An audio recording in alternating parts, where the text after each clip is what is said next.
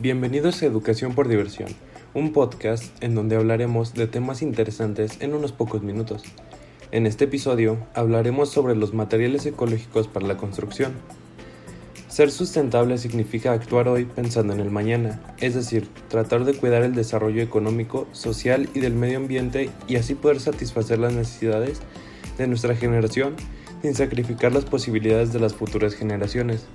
El desarrollo de materiales ecológicos, aprovechando desechos como botellas de plástico, vidrio, cartón reciclado y hasta las fibras obtenidas de la mezclilla, son excelentes alternativas para crear un hogar sustentable. Para entender qué son los materiales ecológicos de construcción, primero hay que ubicarlos en un contexto de arquitectura y urbanismo. Ambos campos se preocupan por el desarrollo de una zona geográfica específica y por no causar un impacto negativo en la naturaleza. En varios países alrededor del mundo, sus zonas urbanas y áreas conurbanas están pasando desde hace varios años por un crecimiento exponencial. Eso implica la construcción de edificios y fraccionamientos que, desafortunadamente, ha contribuido al calentamiento global y consumo masivo de la energía mundial un 40% del total. Es por esto que desde hace algunos años apareció la construcción sustentable, una alternativa más eficiente y cuidadosa con el planeta, que se lleva a cabo sobre tres principios básicos, el económico, el social y el ambiental, que juntos permiten el óptimo desarrollo de la población actual y las generaciones futuras. De este modo, en el campo de la construcción sustentable participa la incitación pública y privada, ya que en el cuidado del planeta es responsabilidad de aquellos que brindan un servicio como las industrias y los beneficiarios, la población en general. En este trabajo conjunto permite generar acciones a favor de un mejor ambiente. Pero, ¿qué son los materiales ecológicos de construcción? Al hablar sobre qué son los materiales de construcción ecológicos, podemos mencionar que se trata de los insumos utilizados por ciertas industrias para fabricar edificios y casas sin causar un fuerte impacto medioambiental que ponga en peligro los hábitats y ecosistemas.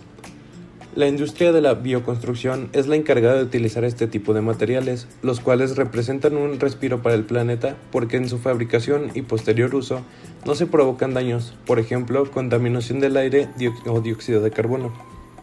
¿Qué caracteriza a la construcción sustentable? Algunos focos rojos que dieron pie a la aparición de la construcción ecológica fueron los altos niveles de contaminación, la generación excesiva de basura, el gasto de energía eléctrica y el desperdicio de agua, de ahí que fuera necesario un cambio en la manera de cómo se construían las ciudades. Lo que se caracteriza a la construcción sustentable es que cada uno de sus procesos se debe emplear alternativas más ecológicas, es decir, desde el diseño hasta las posibilidades de remodelación, así como los insumos más básicos, por ejemplo ventanas y puertas. A partir de este racionamiento también hubo cambios en la manera en que se fabrica la materia prima para edificar inmuebles.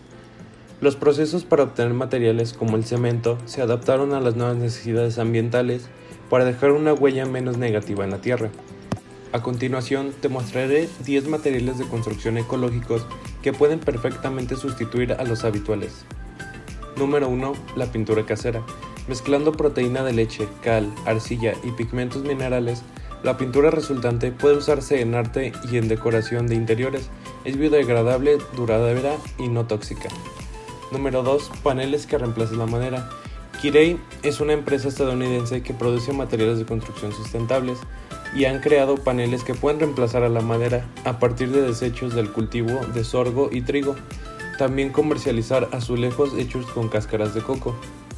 Número 3. Concreto resistente a base de caña de azúcar. México no se queda atrás, pues los científicos de los estados de Veracruz, Hidalgo, Chihuahua y Nuevo León encontraron las cenizas de bagazo de caña de azúcar, la manera de hacer más fuerte el concreto y el cual resultó ser más resistente a la corrosión. Número 4. Vidrio reciclado. Después de haber sido reutilizado y reciclado varias veces, el vidrio considerado inutilizable puede procesarse para ser usado como recubrimiento de muebles y paredes. Número 5. Ladrillos de residuos de minería. Un investigador de la Universidad Autónoma del Estado de Hidalgo creó ladrillos y tejas a partir de residuos de minería, conocidos como jales. Los ladrillos pueden durar 250 años y permitirán aprovechar los más de 100 millones de toneladas de desechos mineros que se han producido en los últimos 450 años. Número 6. Paneles de PET. Se han creado paneles y azulejos a partir de botellas de plástico PET que además de buen gusto y diseño pueden aislar el sonido. Número 7. Tabique de PET. Un alumno de la Universidad Autónoma de Querétaro desarrolló un tabique reforzado con PET. Cada construcción permitirá aprovechar unas 4.000 botellas de plástico. Número 8. Mquetre. No es más que un concreto prefabricado que consiste en una mezcla de cáñamo, cal y agua. Su poca densidad favorece la circulación del aire y la humedad. Número 9. Recubrimiento de mezclilla. Una empresa norteamericana creó un recubrimiento para las paredes a partir de mezclilla, y aunque no es muy estático, impide el desarrollo de hongos y puede ayudar a regular la temperatura de una habitación. Por último, número 10. Cartón reciclado. En Nueva Zelanda utilizaron cartón reciclado para construir una catedral tras un terremoto con 8 contenedores reutilizados le dan la fuerza a la estructura.